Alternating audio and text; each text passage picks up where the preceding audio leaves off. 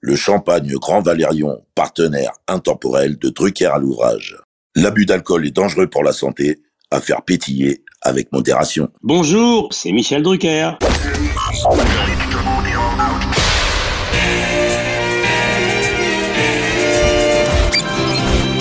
Bonsoir, l'orchestre de Star, placé sous la direction de M. Jean-Claude Petit.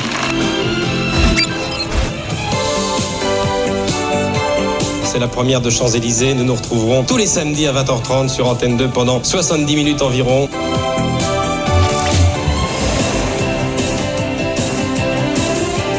Mylène Farmer. Mesdames et messieurs, nous sommes heureux de vous offrir une demi-heure avec Madonna. Poussine, il est là avec Alexia, Anne-Laure, Karine, Mario, Pierre, la troupe. Salut Joe. Bienvenue sur France 2.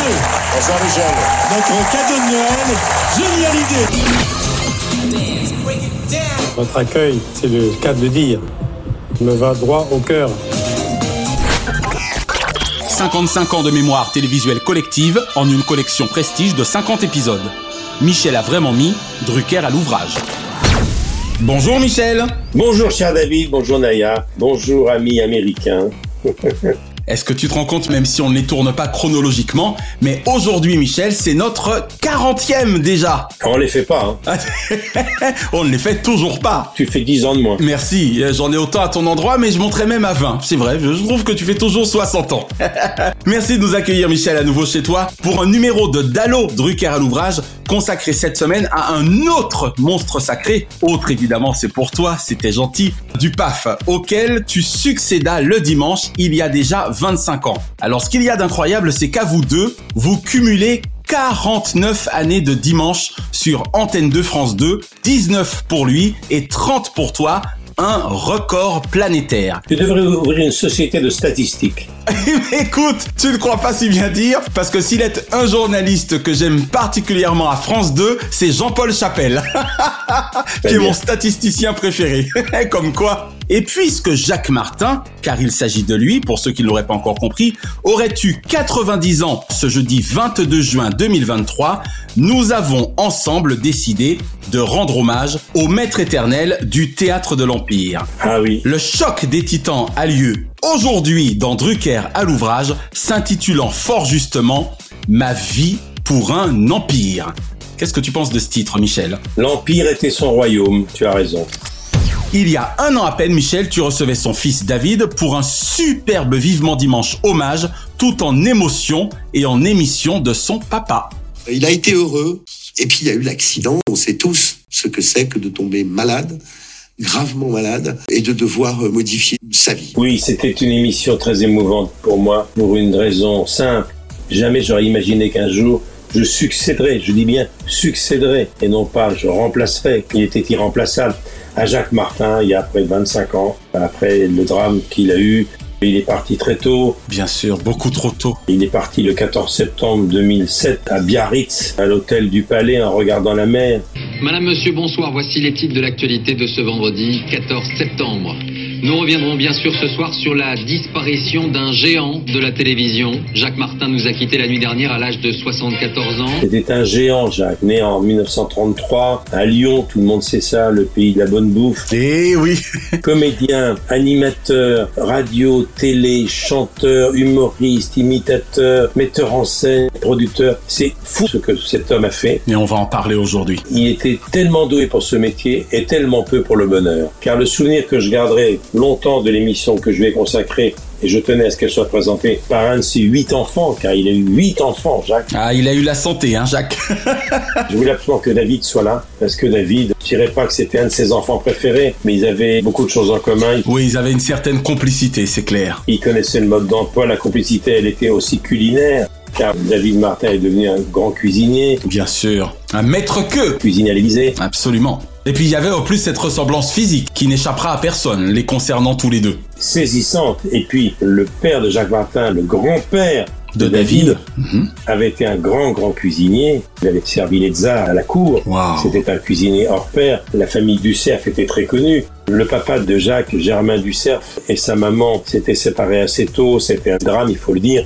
car le souvenir que j'ai de cette émission Hommage, c'est que David nous avait parlé beaucoup d'émotions, de l'enfance de son papa, Nul ne guérit de son enfance, la fameuse chanson de Ferrat que j'aime citer tout le monde. Exactement. Sa mère l'avait un petit peu abandonné chez les jésuites, devant une grille comme si c'était un orphelinat. Nous sommes à Lyon en septembre 1939.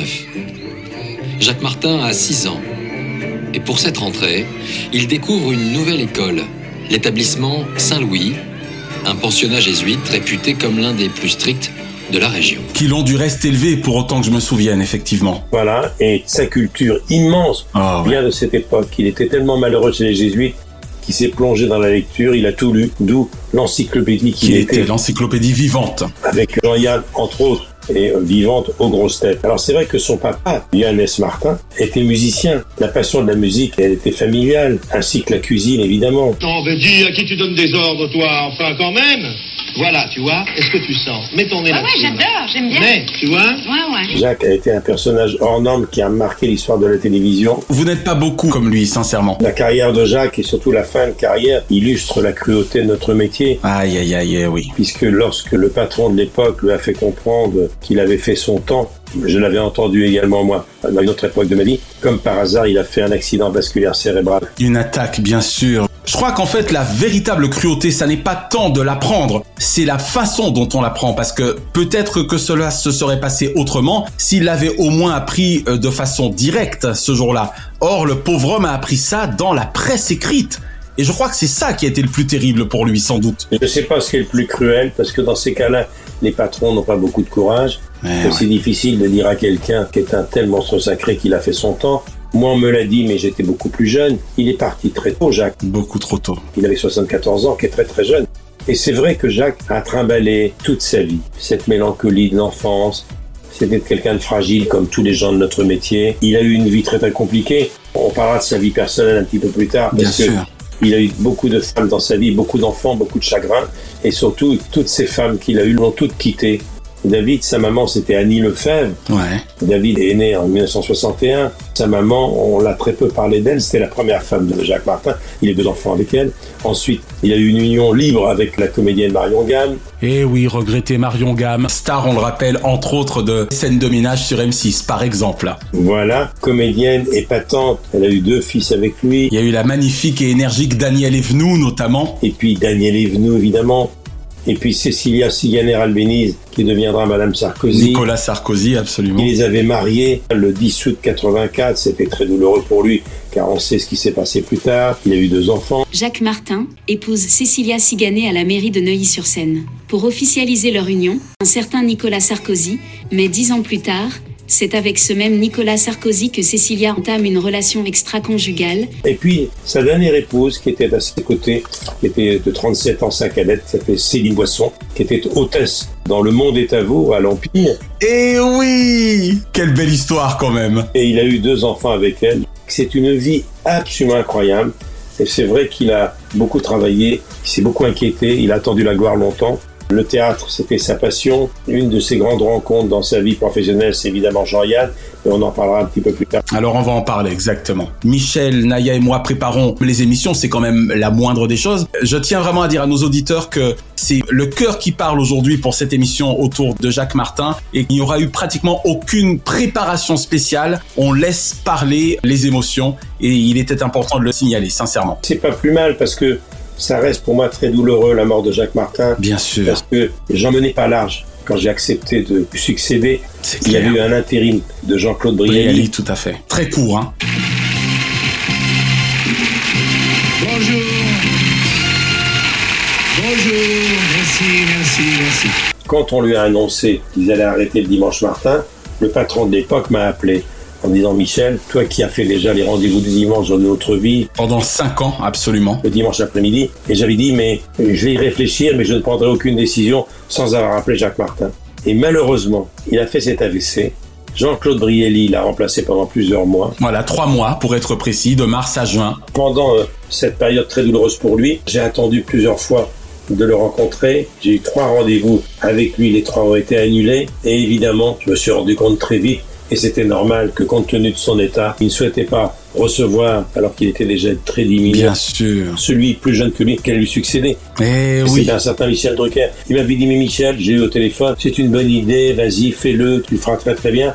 C'était très douloureux pour moi. En réalité, je n'ai jamais pu le voir pour lui en parler. Oh mon Dieu, alors voilà, ça conduit à ma question suivante, Michel, mais du coup, je crains que la réponse ne soit pas celle que j'attendais avec beaucoup de plaisir. Drucker à l'ouvrage. Jacques Martin sera parti, quelle ironie si je puis dire, deux jours après ton 65e anniversaire. Ben oui, car on rappelle que le 14 septembre 2007, c'est bien deux jours après le 12 septembre de la même année. Il n'y a que toi pour se souvenir de Pour m'en souvenir, je suis désolé. Et je voulais te demander justement si tu eus l'occasion de lui rendre visite dans sa retraite de Biarritz depuis, entre guillemets, votre passage de témoin en 1998. Et donc, serais-tu en train de me répondre que vous ne vous serez jamais vu entre l'AVC de mars 98 et le 14 septembre 2007, hélas Si, si, on s'est revus. Oh, d'accord, ouf On s'est revus une fois dans sa loge au théâtre des variétés où il y avait un spectacle de théâtre auquel je participais et son fils également. Ouais. Il y avait Daniel Hibno qui était là et Daniel savait que c'était très douloureux pour moi de pas être adoubé par lui. J'aurais voulu qu'il me confirme de vive voix qu'il trouvait que c'est une bonne idée qu'on m'ait choisi. Et c'est Daniel Hibno, des années après, il était déjà très très diminué, à peu près un an je crois avant qu'il nous quitte, Ouais. où Daniel Hibno m'a dit, tu sais, il y a Jacques qui est là, je crois que ça lui ferait plaisir que tu ailles le voir. Waouh. Et là, j'ai eu la peur de ma vie, je l'avais pas vu euh, depuis ce drame. Et oui, et on rappelle que du coup, ça faisait déjà 8 ans de Vivement Dimanche, surtout, car on est en 2006. Voilà, exactement. Il est mort en septembre 2007. Je suis allé le voir. La salle était vide. J'ai attendu que toute la salle se vide pour aller le voir. Il était sur une chaise euh, roulante. Il m'a regardé. Il a pleuré. Moi, j'étais au bord des larmes aussi. Sa jeune femme était là. Il ne parlait pas. Il était vraiment au bout parce que son AVC Avait laissé des traces, mais oui. avait laissé des séquelles sérieuses. Et voilà, donc j'étais quand même heureux de le voir. Je lui ai pris les mains, on s'est regardé, et j'ai dit, écoute, je pense à toi chaque dimanche. Il était content que je lui dise tout ça. J'avais envoyé une lettre, parce qu'il n'avait pas perdu son humour quelques années avant. Ouais. Paul Quezin, le producteur des dimanches, m'avait pris deux rendez-vous à l'hôpital américain ou chez lui, les deux, et même les trois ont été annulés. Finalement, je lui ai envoyé une grande boîte de chocolat avec une belle lettre. Oui, Il me dit, merci Michel, t'as vraiment vu juste. pour le diabétique que je suis. offrir des chocolats à un diabétique, pile poil. Quelle intuition. Il a fait de l'humour noir jusqu'au bout. Mais bien sûr. Et depuis, je n'ai plus jamais envoyé de chocolat à personne. Et c'est pour ça que depuis, j'ai beau t'en réclamer, tu ne m'en envoies pas à Burbank. Non, non, non. Parce que tu me sais diabétique Ben évidemment. et que tu sais surtout les conséquences que ça a eu sur ma vision. Alors Michel, je vais vraiment essayer de conserver mon émotion à l'intérieur parce que j'ai vraiment les larmes aux yeux depuis qu'on a commencé cette émission, surtout quand j'entends parler notamment de Paul Quezin qui était son producteur culte et ça me fait repenser du coup à son réalisateur culte Gérard Thomas dont on a si souvent vu le nom sur le générique du théâtre de l'Empire. Et Dirk Sanders. Et Dirk Sanders, exactement, ils étaient deux, tu as raison. Dirk Sanders qui réalisait la plupart des dimanches. Dirk Sanders qui était un réalisateur ami. Et Gérard Thomas. Voilà, absolument. Oh, c'est génial. Est-ce que le jeune téléspectateur Michel Drucker regardait déjà, à peine sorti de l'adolescence, on le rappelle, du cerf sur Télé Strasbourg qui est depuis devenu France 3 Alsace Non, c'est parce que ça c'était dans les années 60-61. Et que t'avais vraiment autre chose à faire que de regarder la télé. Non, mais c'est dans les années 50 qu'il avait présenté une émission euh, à la télé Strasbourg, pas très chaud, avec le jeu de mots. Voici une émission de variété. C'était les Strasbourg qui vous l'a préparé. voilà, oui, show, pas très show. Voilà. Et puis, il y avait trois petits tours, euh, deux petites notes à l'acte, etc. Mhm. Et à Strasbourg, il a fait partie d'une troupe fort célèbre satirique autour de Germain Muller, quelqu'un qui a beaucoup compté. D'accord, à ne pas confondre avec Gérard Miller. Non, Gérard Muller, C'était pour la boutade. absolument. Et puis, c'est l'époque, dans les années 60, moi j'entends parler de lui quand je rencontre Jean-Yann, Roger Pierre, Jean-Marc Thibault. Thibaut, ouais, voilà. Il faisait des parodies, je me souviens, il avait fait une parodie des élucubrations d'Antoine. Eh oui Dada Les camarades m'ont dit laisse-toi pousser les cheveux pour l'action syndicale, on fait rien de mieux. Paraît même que maintenant pour s'inscrire au parti, faut se mettre une chemise à fleurs et des bigoudis. Et puis, il y avait toutes les bêtises qu'il faisait à l'époque. Ah, c'est une bosseuse, hein Ce mec-là, c'est toujours d'apparence plus ou moins enceinte, il faut bien le dire. oui, toujours. Avec la bosse, Elle appelle un prêtre. le fameux, le- l'abbé Chamel. À l'époque, je découvre que Martin est un chanteur qui a une voix de chanteur lyrique. Bien sûr, un vrai baryton. Bariton Martin Je le vois en première partie de Brel comme présentateur imitateur. Savez-vous gagner des sous à la mode, à la mode, savez-vous gagner des sous à la mode de chez nous Il monte des spectacles à Bobino et puis il a animé beaucoup de spectacles à l'Olympia à l'époque avec quelqu'un qui était un autre chansonnier, qui s'appelait Jean-Marie Prolier. Oh, Jean-Marie Prolier, dont j'étais fou à cause de l'Académie des Neufs, tu vois, comme quoi. hein. Voilà. Et puis, il compose des chansons déjà à l'époque. Il fait des apparitions aussi au cinéma. On en parlera tout à l'heure parce que Absolument. il faut savoir que son rêve, c'est de faire du cinéma. La passante du sans souci. C'est le retour de Romy Schneider qui forme un couple admirable avec euh, Michel Piccoli. Hmm. Quelques acteurs ont prêté gracieusement leur concours, moi pour une minute 40, très exactement. Et il a eu une scène dont il était très fier dans La Passante du Sans Souci de Jacques Rouffio, où il y avait Romy Schneider en 82, qui est le dernier film de Romy Schneider. Ouais. Folle, non Laissez-moi partir, monsieur Marcel. Mais écoute-les, ils t'attendent. Je peux pas, je peux pas, je peux pas. Ah, non, ma cocotte, ils ont payé ces gens-là. Ils ont même payé pour quatre chansons, pas pour une. Alors vas-y. Laissez-moi Mais Jacques, dès les années 60, C'est vrai que bizarrement, il ne se destinait pas tant que ça à la télévision au départ. Hein. Pas du tout. Lui, c'était la scène, c'est incroyable. Hein. Parlons vrai. Lorsque Jean-Yann, avec qui il a formé un duo exceptionnel, comme Jean-Pierre Darras a formé un duo exceptionnel avec Marais. Quand ils se sont séparés, ils sont séparés pourquoi C'est parce que Jean-Yann a été engagé par Piala pour tourner avec Marlon Jobert. Nous ne vieillirons pas ensemble. ouais. Et non seulement t'es vulgaire, mais t'es ordinaire. Tu resteras toujours une fille de concierge. Voilà ce que t'es. Tu peux faire cette tête, tu peux me regarder. Quand on s'est connus et que je savais que j'allais te voir, j'ai- j'avais le, j'avais le cœur qui battait, j'étais toute tremblante. Jean-Yann a eu le prix d'interprétation à Cannes. Et ça a été pour lui un coup de massue. Oh, d'accord. Il savait que Jean ne continuerait pas à faire ce duo. Et Jean-Yann est devenu une énorme vedette de cinéma. Vedette, absolument. Et lui, il est devenu une énorme vedette de télévision, mais il a fallu que Jean-Yann, un jour, lui dise, à la fin de sa carrière, lui dise, mais écoute, Jacques, c'est toi qui es le plus heureux. Tu savais comme c'est difficile le cinéma. Donc il y a toujours eu cette fêlure, quoi. C'est incroyable. hein. Cette figure, parce que quand il y a un grand duo, c'est comme Omar Sy et Fred Testo. Bien sûr, mais oui. Lorsque dans un duo costaud, l'un prend plus la lumière à jour. Va tellement plus loin que l'autre. Et oui, Philippe Chevalier Laspez ont fait un duo incroyable. Mais il y a deux ans, le théâtre a fait appel à Régis Laspalès Ouais. et le duo s'est arrêté. Le mi-complet pour mi-saison. Le complet qui plaît, puisque c'est pour une noce. Le total, alors, veste et pantalon. Ah oui, parce que je ne vois pas l'église en slip. Les seuls qui ont finalement tenu le choc jusqu'au bout, je crois que c'est Roger Père et Jean-Marc Thibault.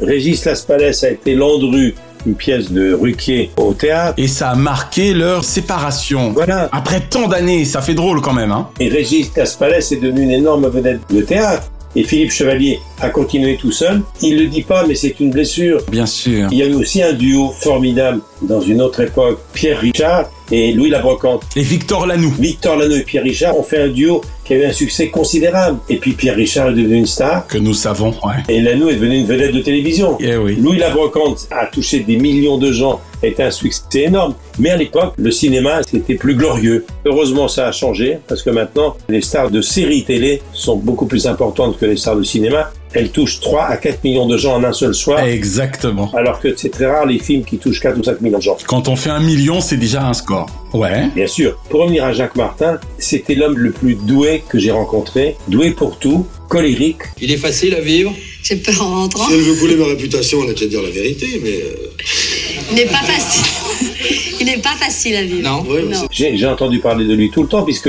Laurent Gérard continue, pour me faire marrer, à faire des imitations de lui quand je le croise. Et ouais. Ou quand tu le reçois, c'est clair. Il était très colérique, hein, très caractériel, Jacques. Oui, comme certainement une grande partie, hélas, des gens doués. Il était malheureux en amour. Il a eu huit enfants. Ça a été un père compliqué parce que préoccupé évidemment par la création. Bien sûr. Il a eu que des drames personnels sur le plan sentimental. Toutes les femmes qu'il a connues l'ont quitté. Eh oui, comme euh, dirait la chanson d'L5, toutes les femmes de sa vie. Et c'est d'autant plus émouvant pour nos auditeurs que pour moi de t'entendre parler ainsi de Jacques parce que notre amitié à toi et moi est aujourd'hui vieille de 25 ans, Michel, et ça nous honore, Naya et moi. Mais je ne t'ai jamais caché le fait que Jacques Martin a toujours été mon maître. En t'écoutant, je sais que toi-même tu comprends mieux pourquoi parce qu'il est tellement complet. C'est un monstre sacré, Jacques. C'est extraordinaire. Bien sûr. Donc vous êtes deux. C'est vrai qu'il y a toujours eu, pour des raisons que je ne m'explique pas non plus, un certain Michel Drucker depuis 1980. Donc ça ne nous rajeunit pas non plus. Ça fait 43 ans. Mais c'est vrai qu'effectivement, Jacques, je pense que ce petit plus qui a fait qu'il a été mon maître, ça a sans doute été également cet amour du bel canto que nous avons en commun puisque je suis de tessiture ténor. Bien et sûr. c'est vrai que c'était un régal pour moi de l'entendre sur scène. Mais c'est un grand chanteur à Strasbourg. Il a laissé un souvenir d'une grande voix du lyrique, Jacques. Ah oui, vraiment. Je suis de quand dans ma machine, ma trotine, moi, petit cadet, moi, je suis de la campagne, je suis content de la vacances. C'est un imitateur fascinant. Le dimanche après-midi, il imitait Montant, il imitait Traîné. Bien sûr. Et puis ces jeux de mots, ces calembours, enfin. Et surtout, mais on va y venir, il a mis dans la lumière un certain nombre de gens dont on va parler, qui sont tous devenus des gens importants. Absolument. Drucker à l'ouvrage. Alors, tu as en commun avec Jacques Martin l'année 1964 à Cognac G. Je sais que tu rêves de nous en parler, donc ça tombe bien, car toi, c'était grâce à Pierre Sabag et à Raymond Marcillac, et lui, grâce à un certain Jacques Chancel, là encore un autre grand nom. Je le voyais avec un, tout à fait étonnant, faisant un peu, je dirais presque n'importe quoi, mais réussissant à merveille le n'importe quoi. Ce jeune garçon qui attire l'attention de Jacques Chancel se fait appeler Jacques Dussert. Il est comédien dans un petit cabaret strasbourgeois. Oui, Jacques Chancel, qui l'avait repéré en 64, à peu près 65, il le fait rejoindre l'ORTF, et justement avec Jean-Yann, dont on vient de parler, il va faire une émission qui s'appelle 1 égale 3. 276 à raison d'une par mois, ça fait environ 23 ans. Donc, pendant 23 ans, nous allons vous présenter des images, c'est-à-dire jusqu'en 1987 environ. qui a été un scandale épouvantable, qui a eu un immense succès populaire. N'oublions pas que c'est à l'époque de De Gaulle. Ils parodiaient les grands événements historiques tous les deux, c'était irrésistible. Dans l'émission de avec David, on a reparlé de ce sketch représentant Napoléon Waterloo sous la forme de cycliste du Tour de France. 40 secondes, ils sont à 40 secondes, les gars, faut mettre le paquet. Quand Brown fait le forcing, je rentre à roue.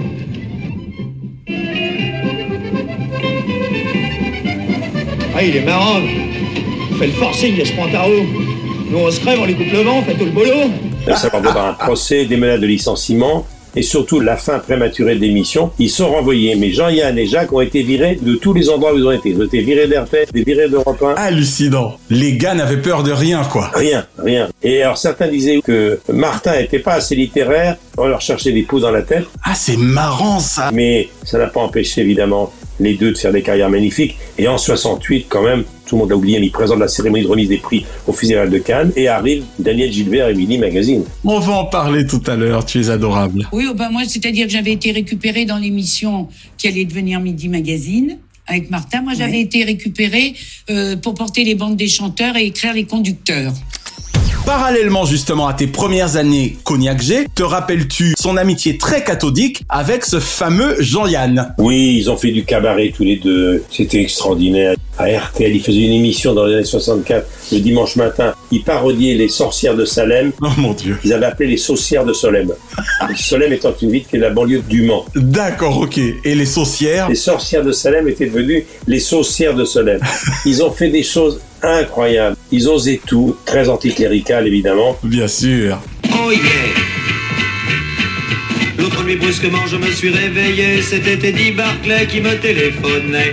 Il me dit mon petit vieux peux-tu me dépanner, il me faut pour demain 100 millions de monnaies. Ils ont été virés tout le temps, jusqu'au jour où ils ont pris leur envol, évidemment, chacun de leur côté, et que Jean-Yann a fait Tout le monde il est beau, tout le monde il est gentil, qui était la parodie Absolument. d'une radio commerciale qui était RTL, où il se payait RTL, où il a fait débuter un comédien qui rejoindra Martin dans Le Petit Rapporteur, qui était Daniel Prévost. Daniel Prévost. L'idole de Daniel Prévost était Jean-Yann. Il se moquait d'RTL avec une insolence incroyable. Et Daniel Prévost, dans le film Tout le monde il est beau, tout le monde il est gentil, c'était la radio Luxembourg. hein. Et il faisait des pubs en direct, mais c'était dans le film. Ouais. Il testait tous les produits, et puis de temps en temps, il tombait sur des produits pas frais, il avait des boutons partout. Oh d'accord, ok, très bien, des produits avariés. Test consommateur Sylvestre Ringard.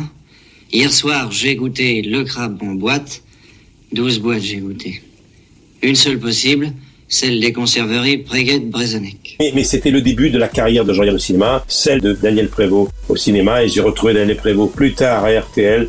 Il était là pour me faire marrer quand je faisais RTL, c'est vous. Voilà pourquoi Jean-Yann et Jacques Martin, j'en ai entendu parler tout le temps. D'abord parce que Daniel Prévost a fait partie de la bande du petit rapporteur quelques années plus tard. C'est génial. En tout cas, c'est vraiment une très belle amitié. Et on est d'accord que pour le coup, ces deux oives devaient se fréquenter pas mal autant donc à la ville qu'à l'écran ou sur les ondes. Je sais pas vraiment. Il faisait du cabaret. D'accord. Mais Jean-Yann avait une vie compliquée lui aussi. hein. Bon, À l'époque, Poiré et Serrault, il faisait deux ou trois cabarets par nuit. Mais je sais que Jean-Yann et Jacques Martin, Mais en tout cas, médiatiquement, ça a été culte, quoi. oui, et leur triomphe, ça a été évidemment les grosses têtes. Eh oui. Ils ont été avec Jean Dutour, Kersozon. Ils étaient sociétaires chez Bouvard. Voilà. Les sommets du début des grosses têtes radio, c'était Jean-Yann et Jacques Martin qui étaient absolument irrésistibles. Ah, ça envoyait. Autant en termes de culture que de culture. Oui, absolument. absolument oui. Après, la ture a disparu un peu. Ah, Absolument. À moins que ce ne fût au bénéfice de la ture lutte. oh mon dieu, Michel. Par j'ai honte. exemple, par exemple. On verra si tu gardes ça au montage. hein. Ah, tu m'étonnes. Je suis sûr que Jacques ne nous en voudra pas, bien au contraire. Jean Luçon, c'est pas près de Vergneret-les-Aubins Sur la départementale 212 Jean Comment Mon, mon Luçon, c'est entre Vergneret-les-Aubins et la... Franchement, alors s'il y a un truc dont je me fous avec la dernière énergie, c'est bien de savoir où est mon Luçon. Alors tu en parlais à l'instant et c'est bien parce que pour l'anecdote, il est justement marrant Michel de se souvenir qu'en plein mai 68, lui le contestataire de l'autorité télévisuelle présenta la si convenue remise de prix du Festival de Cannes quand même. Absolument. Et après, il a fait équipe avec la grande Duduche. Il appelait la grande Duduche qui était Daniel Gilbert. La grande lutte du jeu, oui, Daniel Gilbert. Parce que Midi Magazine en 68 et 69, c'est devenu Midi chez vous. Euh, Daniel commence à expliquer et je me tourne et j'avance en même temps que la 2. Hein. ça, et après je te récupère sur ce... Et tu, me- tu récupères Daniel sur la 1. Cette émission qui a eu un succès considérable. De temps en temps, ça grinçait un petit peu, surtout le jour où il a invité par le biais de Daniel Gilbert le ministre des Finances de l'époque, Valéry Giscard d'Estaing, qui avait accepté le jeu de l'accordéon. Et on les avait accusés de rouler pour Giscard, Aïe aïe aïe. que c'était le hasard. Il était de Chamalières, le pays de Daniel Gilbert. Exact. On va s'arrêter deux secondes sur cette grande dame de la télévision. Peu de gens s'en souviennent, et surtout la nouvelle génération, mais c'est vrai que c'est à lui qu'elle doit ce fameux surnom de Grande Duduche, que je n'ai pour ma part jamais compris, parce que j'ai beau beaucoup l'aimer, Daniel Gilbert, il ne me semble pas qu'elle dépasse la taille moyenne de la femme française. Oui, et puis surtout, c'était mal la connaître, car elle était extrêmement brillante, elle avait une licence d'allemand. C'était quelqu'un de très cultivé qui avait fait de longues études. Et elle a été présentée comme la grande duduche parce que les humoristes, fallait qu'ils trouvent une cible pour faire rire. Un angle, ouais, ouais. Mais c'était une fille formidable. Est-ce qu'ils s'entendaient bien au moins, malgré tout Oui, oui, absolument. Mais Jacques était souvent incontrôlable. Et c'est là où elle était très talentueuse, Daniel Gilbert, parce que j'en sais quelque chose. Lorsqu'on a à ses côtés quelqu'un d'incontrôlable, qui est un humoriste distingué, qui était drôle, moi j'ai vécu plus tard avec mes humoristes, avec Canteloup, avec euh, Laurent Gérard, Anne Romanoff, euh, ou Daniel Prévost. Ah ouais. Quand j'ai commencé à la radio, c'est RTL. Et pendant des années, dans RTL chez vous, j'avais un trublion qui était là pour déconner, pour me détendre, car j'étais très angoissé. Car commencer une carrière à la radio en extérieur, c'était pas évident. C'est clair. On avait une voiture studio qui traversait Paris. Donc Daniel Gilbert a fait un duo formidable avec Martin. Et, et si on disait que c'est une émission euh, de... De Georges Folgoas et de Jacques Martin. Mais ça, on ne le dit jamais Seriez-vous non plus. étonné Non plus. Qu'est-ce qu'on a oublié Animé par Jacques Martin. Non, oui, ça bien sûr, il y avait Daniel Gilbert. Ça a été une très grande injustice plus tard qu'on la vire. Alors quand la gauche est arrivée plus tard, on a viré tous ceux qui étaient plus ou moins giscardiens. Oh, c'est terrible. Ils ont viré Guy Lux. Une des plus grandes injustices de l'histoire de la télévision, je ne cesserai de le redire jusqu'à la fin de la carrière, Ouais. c'est que aucune direction, aucune gouvernance n'est réintégrée d'Anne Gilbert, qui reste encore maintenant quelqu'un d'extrêmement populaire Populaire, bien sûr. et qui a fait Lily Magazine. C'était une performance extraordinaire. Merci d'être là pour cette émission de ce samedi 3 juillet, qui est la dernière que nous effectuons en studio, en tout cas en ce qui concerne bien sûr Ah les grandes vacances. Ça, ça m'étonne pas du tout, c'est toujours moi qui rate mes vacances de toute façon. Mais d'autant plus extraordinaire qu'elle s'en sortait bien quand même sur les couacs techniques, la pauvre, hein Mais elle était tout terrain, elle avait beaucoup de talent, elle a beaucoup de talent Daniel Gilbert. C'est quelqu'un de très brillant. Bien sûr. Il y a tellement de monde autour de nous que les haut-parleurs sont décrochés. Enfin, vraiment, c'est la grande, grande, grande panique. Claude, on va arranger tout ça. Et si ça se passait maintenant, je suis sûr que Cyril Hanouna l'aurait prise comme chroniqueuse. Écoute, c'est marrant, je m'apprête à te dire que je suis à peu près certain que Cyril Hanouna doit l'adorer, Sûr. ne serait-ce que par rapport justement à sa maîtrise du direct de l'époque, lui qui adore le direct également. Oui, si les planètes avaient été davantage Aligné. alignées, question de génération. C'est clair. Si Nanné Gilbert était là encore aujourd'hui, ou si elle était virée aujourd'hui, je suis sûr que Cyril Hanouna la récupérerait. Exactement. Drucker à l'ouvrage. Michel, penses-tu que la maîtrise de la scène de Jacques Martin, bien sûr, et son bel organe dont je parlais tout à l'heure, participèrent de son succès audiovisuel Bien sûr, c'était un tel showman que lorsqu'il a créé un siphon fond fond, il y avait des sketchs où il y avait des inconnus qui sont devenus très célèbres, évidemment. Laurent Gérard, Virginie Lemoine, mais il y avait également Laurent Ruquier, bien sûr. Il y avait Julien Courbet qui faisait des imitations. Votre chanson Je crois que tu m'aimes. Ouais Moi, je croyais que tu m'aimais. Mais en fait, c'est toi qui m'aimais. Jacques Ramade. Il y avait Jacques Ramade, évidemment. puis la lorgnette et puis le petit rapporteur avec Sim, avec des proches. Doucement, doucement, doucement, doucement.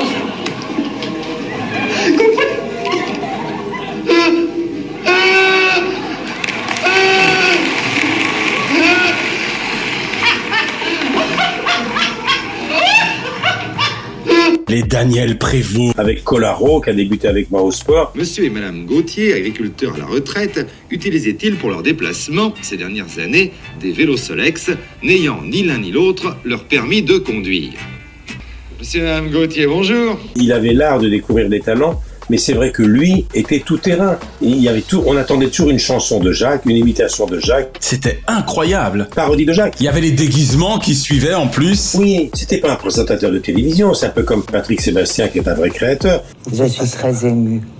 Mais moi aussi, ma biche. Vous ne pouvez pas savoir combien je suis ému. Ça fait tellement longtemps qu'on qu'on ne s'est pas vu. Ce sont des showman. Absolument, de vrais battleurs, quoi, de vrais artistes. La télévision est arrivée par hasard dans leur vie, mais leur métier c'était d'être comédien, d'être saltimbanque. Ils c'était des harlequins, ils étaient faits pour la scène. Pour la scène, exactement. C'est d'ailleurs sans doute pour cela que finalement le théâtre de l'Empire n'aura jamais été qu'une scène ouverte gigantesque. Bien sûr, il a créé des émissions et des émissions, mais quand on demande à Patrick Sébastien, parce qu'il y a une filiation comme entre les deux, une imitation entre autres, Patrick Sébastien animait les émissions de télévision, l'ennuie profondément. C'est un saltimbanque, c'est un imitateur, c'est un showman. D'où notamment le plus grand cabaret du monde, par exemple. Mais évidemment, Et bonsoir à tous Bienvenue dans le 174e plus grand cabaret du monde la télévision les a rendus célèbres et populaires parce que ils avaient un talent fou. Presque on va dire par la force des choses. Par la force des choses, mais c'était pas leur, leur métier.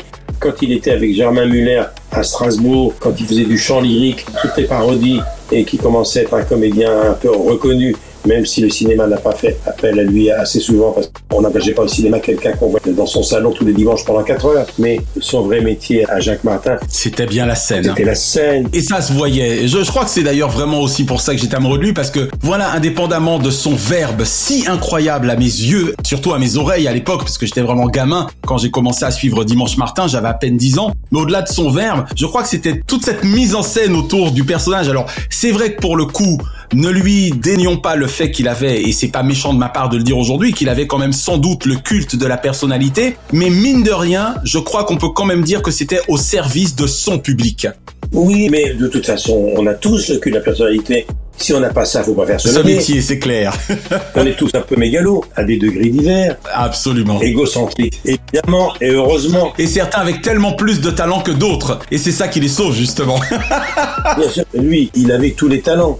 Alors, il avait sans doute la prétention d'être meilleur que les autres, et il avait raison qu'il a été meilleur que les autres. Rétrospectivement, sincèrement, toi qui l'as quand même bien connu, et encore une fois, nous rendons hommage à sa mémoire aujourd'hui, peu de jours après son 90e anniversaire de sa naissance, mais sincèrement, Michel, de toi à moi, il avait la prétention d'être l'un des meilleurs ou, à ses yeux, le meilleur. Alors, euh, il était bon en tout. Donc tu admettras qu'il se pensait sans doute le meilleur. À tort ou à raison, peu importe, hein, on n'est pas là pour discuter de ça aujourd'hui. Dans son registre, il était le meilleur, et de très loin. D'accord. Bien sûr, bien sûr. Alors, évidemment, quand on fait 3 ou 4 heures d'antenne tous les dimanches, qu'on occupe le terrain pendant plus de 20 ans, évidemment, si on est modeste, on s'en sort pas. Il faut que ça aille avec. Il n'avait d'autre choix finalement, c'est clair. Non, mais il avait beaucoup d'ambition, il avait beaucoup d'envie, il avait les moyens de ses ambitions. Exactement. Il a su se les donner en tout cas. Il a écrit une pièce de théâtre, De quoi s'agit-il sur l'analyse Une jeune femme, belle Lina, soprano léger, Abandonne son mari, Bellidio,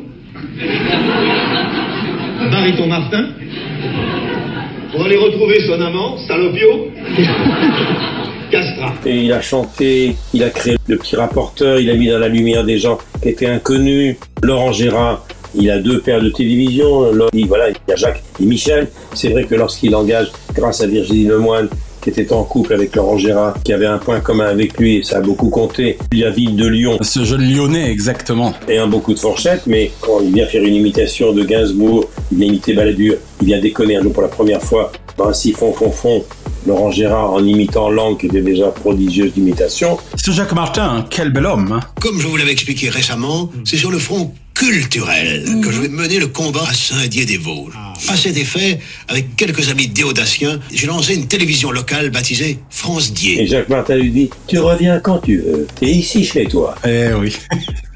Et bien voilà, il est revenu. Il est revenu, c'est clair. Et c'est grâce à ça que j'ai rencontré Laurent. Et Laurent et Virginie, et la suite, on connaît. Je vais enregistrer le prochain match d'Henri Lecomte parce qu'on ne sait jamais.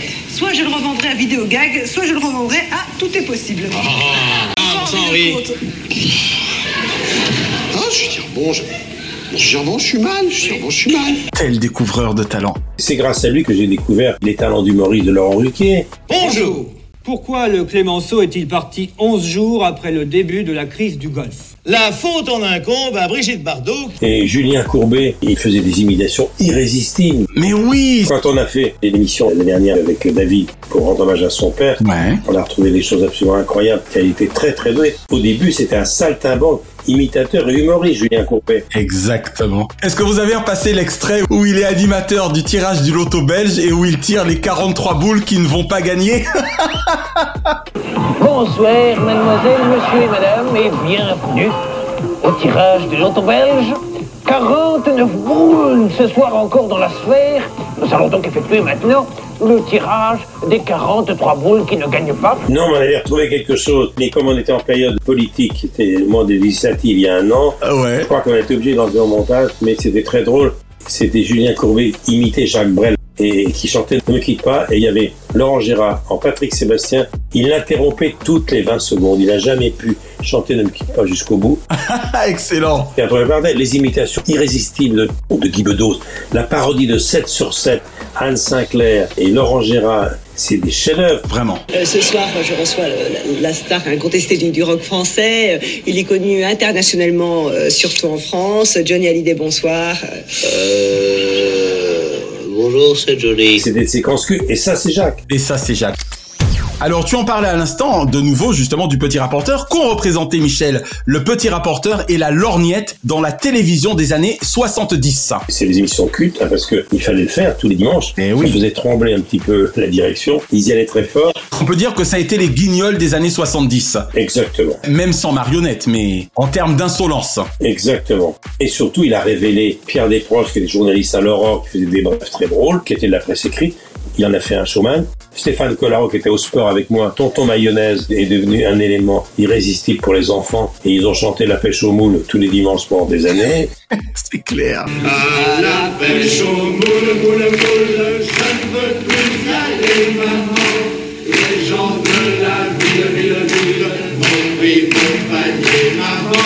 Piem, dessinateur du Figaro. Piem, mais oui Il l'a transformé également. Daniel Bagon, n'en parlons pas. C'était considérable. Le seul qui ait quand même montré mon cuc à la télé, ne l'oublions pas. Je suis heureux de vous montrer mon cul à la télévision. Nous voici dans la mairie de mon cul. Alors ça, j'ai reçu Daniel Prévost l'année dernière et on a repassé ça. Daniel Prévost, il a deux titres de gloire dans sa vie. Il a Mon Cuc et il a le César pour le dîner de con. Mais oui. Cheval Voulez-vous être assez aimable pour me passer Madame Cheval, je vous prie Vous m'avez parfaitement reconnu, monsieur Menot. Je vous vois demain matin à 9h, comme d'habitude. Et on reprend tout depuis le début. Où ils ont le cheval, l'inspecteur cheval, l'inspecteur des impôts. Inspecteur des impôts redoutable. Et c'est vrai que Jean-Yann en a fait un acteur de cinéma, alors tout le monde il est beau. Qu'est-ce que vous avez testé, vous Alors j'ai testé le shampoing Mais chauvonnette. c'est pas dans vos attributions, vous êtes consacré aux produits alimentaires. Oui, non, mais je peux tout faire, je peux faire les deux. Jacques Martin en a fait une vraie vedette de télévision avec le petit rapporteur. Et puis après, il est devenu un acteur de premier plan. Ah ouais, quel brillant comédien, quoi. Mais c'était incontrôlable, tout c'était incontrôlable. Et moi, j'ai beaucoup appris avec eux. J'ai beaucoup appris avec Laurent Gérard, transfus de Jacques Martin. J'ai beaucoup appris avec Daniel Prévost, transfus du Pierre Rapporteur, qui m'a accompagné. Je faisais une émission que j'appelais RTL, c'est vous. Et il était censé me distraire. J'ai commencé, moi, en 74, une émission de radio qui s'appelait RTLC, vous l'après-midi, en direct pendant trois heures. Ouais. Et le concept était très simple. On avait une voiture studio qui venait me chercher chez moi. Et vous sillonniez À 3h30, en direct, on allait de quartier en quartier et on amenait dans un quartier, à l'opposé de son univers, quelqu'un qui ne s'y attendait pas. On amenait Maurice Druon, ministre de la Culture du Général de Gaulle, l'auteur des Rois Maudits et du Chant des Partisans. On l'amenait dans les banlieues qui commençaient déjà à être assez rock'n'roll. Et Daniel était avec moi. D'accord. Genre Maurice Druon attrape, par exemple. Voilà, exactement. Et Daniel Prévost était avec moi.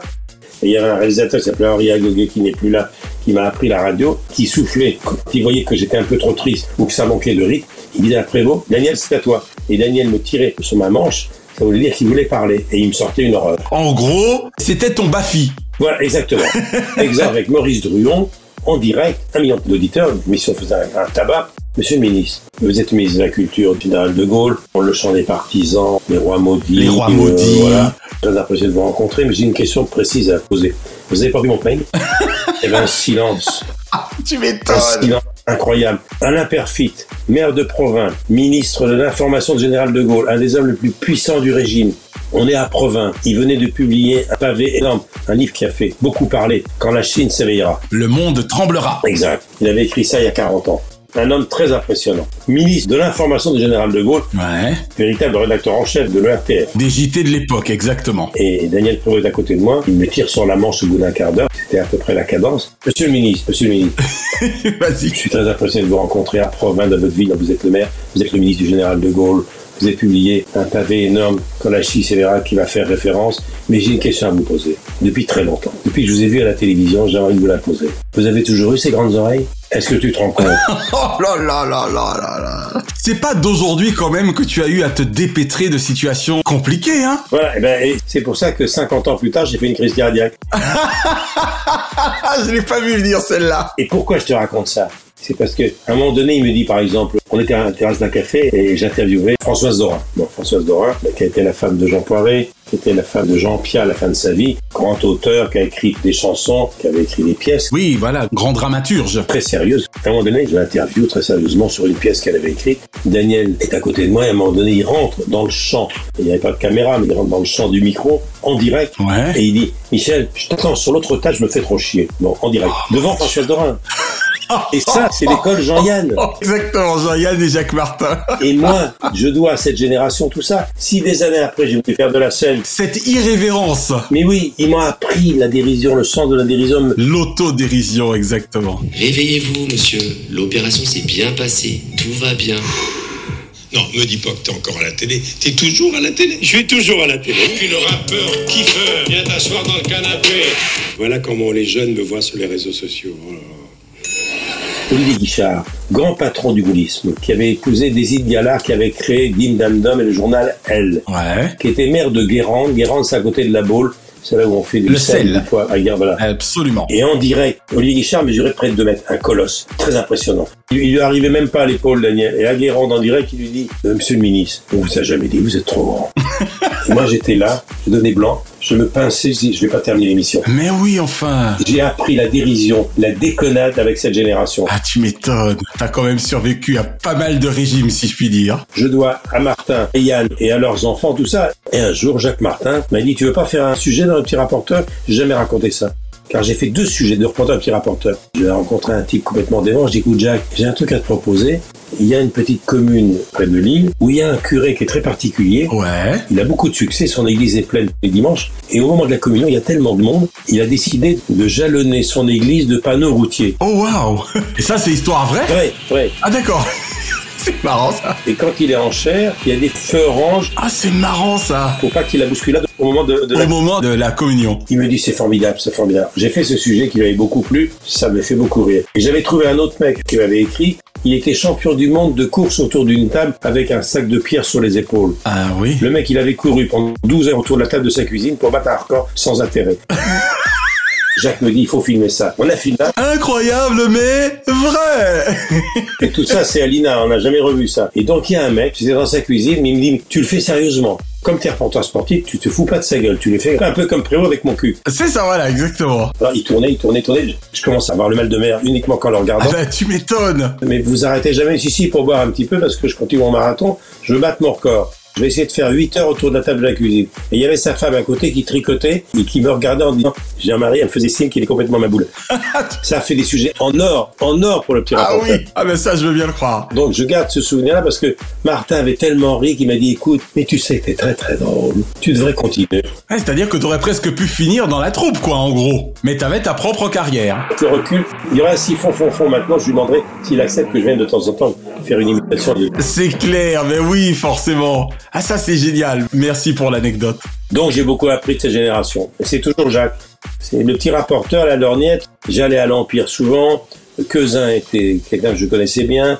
Les techniciens à l'Empire étaient souvent les techniciens de Champs-Élysées. Et l'Empire, c'était son royaume, comme le studio Gabriel est devenu mon petit royaume à moi. Bien sûr, 41 avenue de Wagram. Et il a eu un énorme chagrin également parce que quand l'Empire a fermé, c'est une page de la télévision qui s'était fermée. Mais oui, moi je trouve ça dommage, sincèrement. Avec tous les millions qu'ont certains, mais là encore après ça n'engage que moi, mais je trouve dommage qu'on ne réhabilite pas l'Empire. Mais oui, mais la jeune génération, quand tu dis ça, nous prend pour des anciens combattants, David. L'Empire, c'est deux choses pour moi. C'est Théâtre de l'Empire, donc évidemment 41 Avenue de Wagram, et puis c'est trois lettres tellement fameuses pour la production française, SFP, quoi. C'était magique d'entendre ça, quoi, mais... Société française de production. Drucker à l'ouvrage.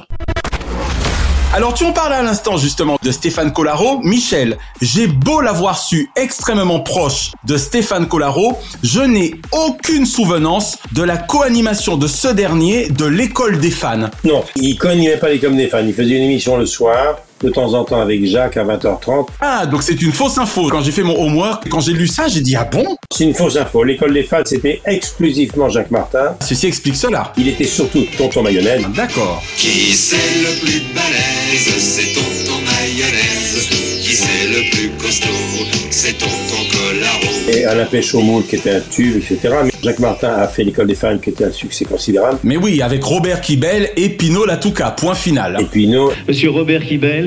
Et puis alors à côté, bon, bah, il faut bien accepter qu'il vienne manger le pain des Français. Je lui ai renouvelé son permis de travail, Monsieur Pinot Latouka de la Sicile. et dont la parodie la plus extraordinaire a été faite par Alain Chabat les nuls. avec les nuls résistifs. Comment tu t'appelles Odeline. Odeline. Odeline Fion, mais euh, Cédric Dranguet à l'école, il m'appelle Trouduc. Et ça continue, parce que dans son dernier spectacle, Laurent Gérard fait une parodie de l'école des fans avec une imitation de Jacques Martin magnifique qui dit T'es venu avec qui Comment tu t'appelles Emmanuel, c'est joli. Ah mon dieu, oui. T'es venu avec qui Comment t'appelles-tu Emmanuel Macron. Emmanuel C'est joli comme prénom pour un futur président. Et tu viens d'où, Emmanuel Je viens d'Amiens, dans la Somme. Il a posé parler de Brigitte, j'espère. Il dit C'est ma maîtresse.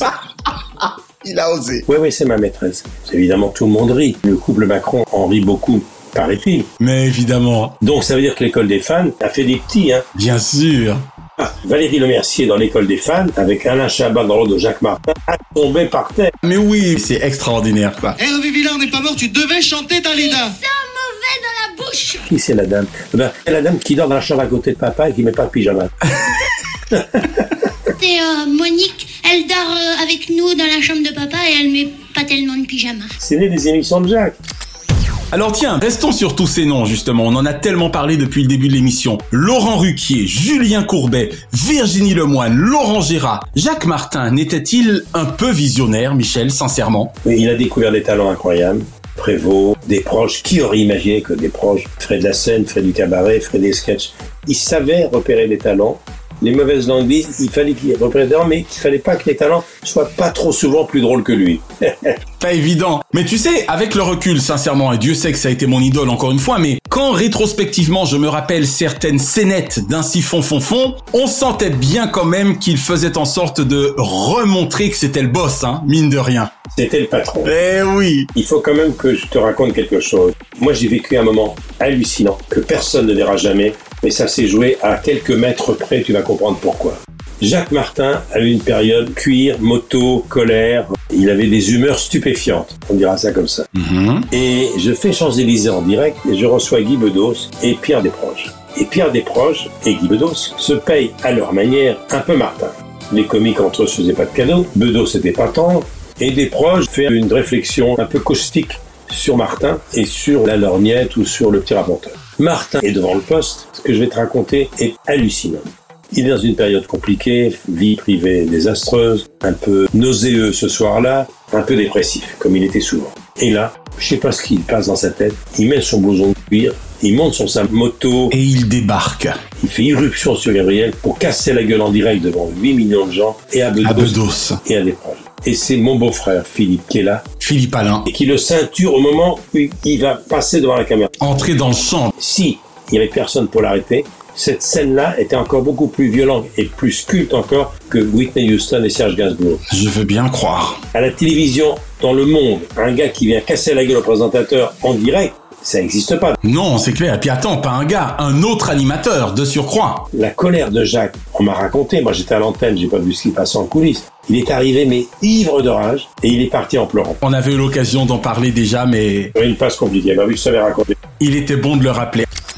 Alors Michel, à une saison unique de Bon Dimanche, succédèrent 18 ans de Dimanche Martin. T'arrivait-il d'être un téléspectateur de ce superbe barnum du Théâtre de l'Empire Oui, et j'allais souvent. Alors ils enregistraient, c'était pas en direct. Ils enregistraient le samedi. Voilà, c'était le samedi. Et là, il y avait trois ou quatre émissions en même temps. Il y avait Tes dansants aussi. Voici la dernière représentation de Tes dansants pour la saison. Il y avait quatre émissions, c'était gigantesque. Entrée des artistes, l'école Entrée des des fans. artistes, il a créé des choses incroyables, c'était fou. Je rassure les bonnes âmes crédules, c'est pas pour du vrai, hein, ils trichent. Yves Martin, c'est un chanteur découvert par Entre les artistes. Et puis le fameux grand jeu. Voilà. Puisqu'il y avait quand même eu quatre grands jeux, on rappelle. Hein. Il était fatigué, il était énervé parfois, et de temps en temps, ça allait pas assez vite. Et quand ça allait pas assez vite, Laurent Gérard m'a fait de telles imitations de Jacques en crise.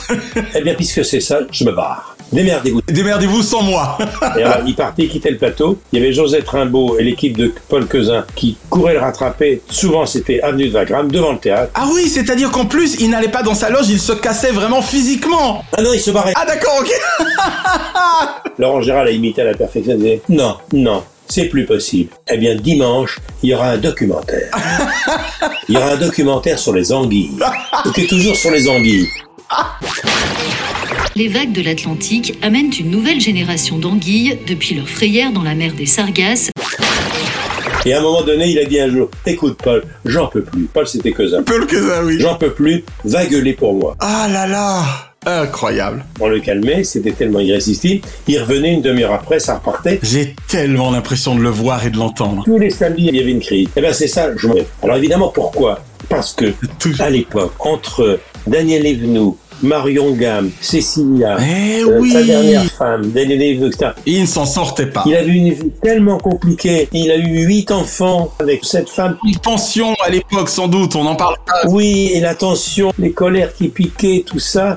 Et c'est parce qu'il était dans une atmosphère anxiogène, En permanence. colérique, de délire permanent, qu'il était aussi créatif. Exactement. Comme quoi, hein, Parce qu'il alternait la colère et l'éclat de rire. c'est génial. Ces colères racontées par, par Laurent Gérard. Il, de temps en temps, Laurent Gérard nous fait une imitation de Jacques Martin pour nous faire marrer. Il imite uniquement dans ses colères. Et ça doit être fabuleux. Eh bien, dimanche prochain, hein, il y aura un documentaire sur les éponges. Parmi ses richesses, les éponges de mer la colonisent depuis le début de son existence. Paul, gueule pour moi. J'en peux plus. C'est génial. Les passants le voyaient gueuler sur le trottoir et on le ramenait. Le lendemain, il y avait une émission géniale. Exactement. Alors Michel, toi qui es désormais un homme de One Man Show, comprends-tu mieux aujourd'hui ses rapports à la scène Évidemment, évidemment. Moi, le petit imitateur amateur que je fais, ou quand il m'arrive de faire des petites parodies très courtes qui m'ont été soufflées par mon modèle qui est Laurent Gérard, je pense à Jacques. Dis donc, et dans le showbiz, comment ça se passe Qui baisse qui De temps en temps, il m'arrive même de dire Je vous demande de vous arrêter. Je me prends pour baladure. Dès que je vois Laurent Gérard, j'ai dit Ce Laurent Gérard, quel bel homme. Eh ouais. Et j'ai vu Jacques Lang il n'y a pas tellement longtemps. Il me dit Pourquoi vous riez, Michel Et je ris parce que quand je vous vois, je pense à Laurent Gérard. Et comme il a beaucoup d'humour, Jacques Land, il me dit Ce Galdoquin, quel bel homme. Jacques est encore très présent finalement dans nos vies. Ils m'ont donné envie de faire ce métier que j'ai gardé pour moi pendant longtemps et je continue à faire de la télé. Je sais que le jour où j'arrêterai la télévision, je n'arrêterai pas la scène, parce que c'est magnifique. C'est clair. Et je voudrais simplement dire quand même qu'il y a eu beaucoup de drames dans sa vie, euh, Jacques. D'abord, quand on est petit, qu'on va chez les jésuites et qu'on reste en pension pendant des années, que sa mère vient pas vous voir, ça laisse des traces. Ça marque forcément. Mais surtout, Nicolas Sarkozy, le mariage a lieu le 10 août 84. Et quelques années plus tard, Cécilia Siganer Albéniz, qui était de la famille du grand musicien Albéniz. Le mariage a lieu à la mairie de Neuilly. Le maire de l'époque, c'est Nicolas Sarkozy. Et au moment où Sarkozy les marie, Sarkozy croise le regard de Cécilia et ils ont le coup de foudre. C'est terrible. C'est une scène de film. Tout le monde le sait. Et Jacques n'a jamais pardonné. C'est amusant, tu viens de citer l'un de ces jeux, tout le monde le sait, t'as pas fait exprès, mais je note. l'un de ces quatre grands jeux. Dans quelques instants va débuter une émission dont vous connaissez le titre, j'en suis sûr, puisqu'il s'agit de Tout le monde le... Et Nicolas Sarkozy épousera la mariée quelques années plus tard. Ah ouais, c'est terrible. Ils ont eu deux filles, Judith, née en 84, et Jeanne-Marie, née en 87. Et lorsque Nicolas Sarkozy a été intronisé, son premier mandat de président de la République, il y avait toute cette famille recomposée. Je me rappelle. Et c'était absolument incroyable. Et ce qui est d'autant plus incroyable, c'est que quand Nicolas Sarkozy est président de la République, son couple est en crise. Il est déjà au bord du divorce avec Cécilia. Drucker à l'ouvrage.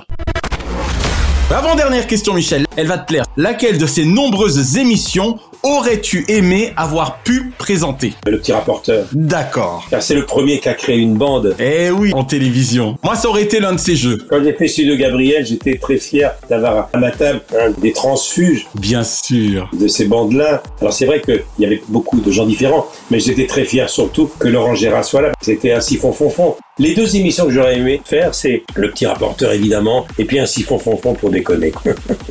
D'accord. J'avoue que pour ma part, mais c'est sans doute mon côté animateur qui reprend le dessus, vu l'idolâtrie que je lui ai portée. École des fans Non, même pas, figure-toi, l'un de ces quatre grands jeux. Le monde est à vous, tout le monde le sait. Probablement, tiens, je vais te faire rire, si j'ai bonne mémoire.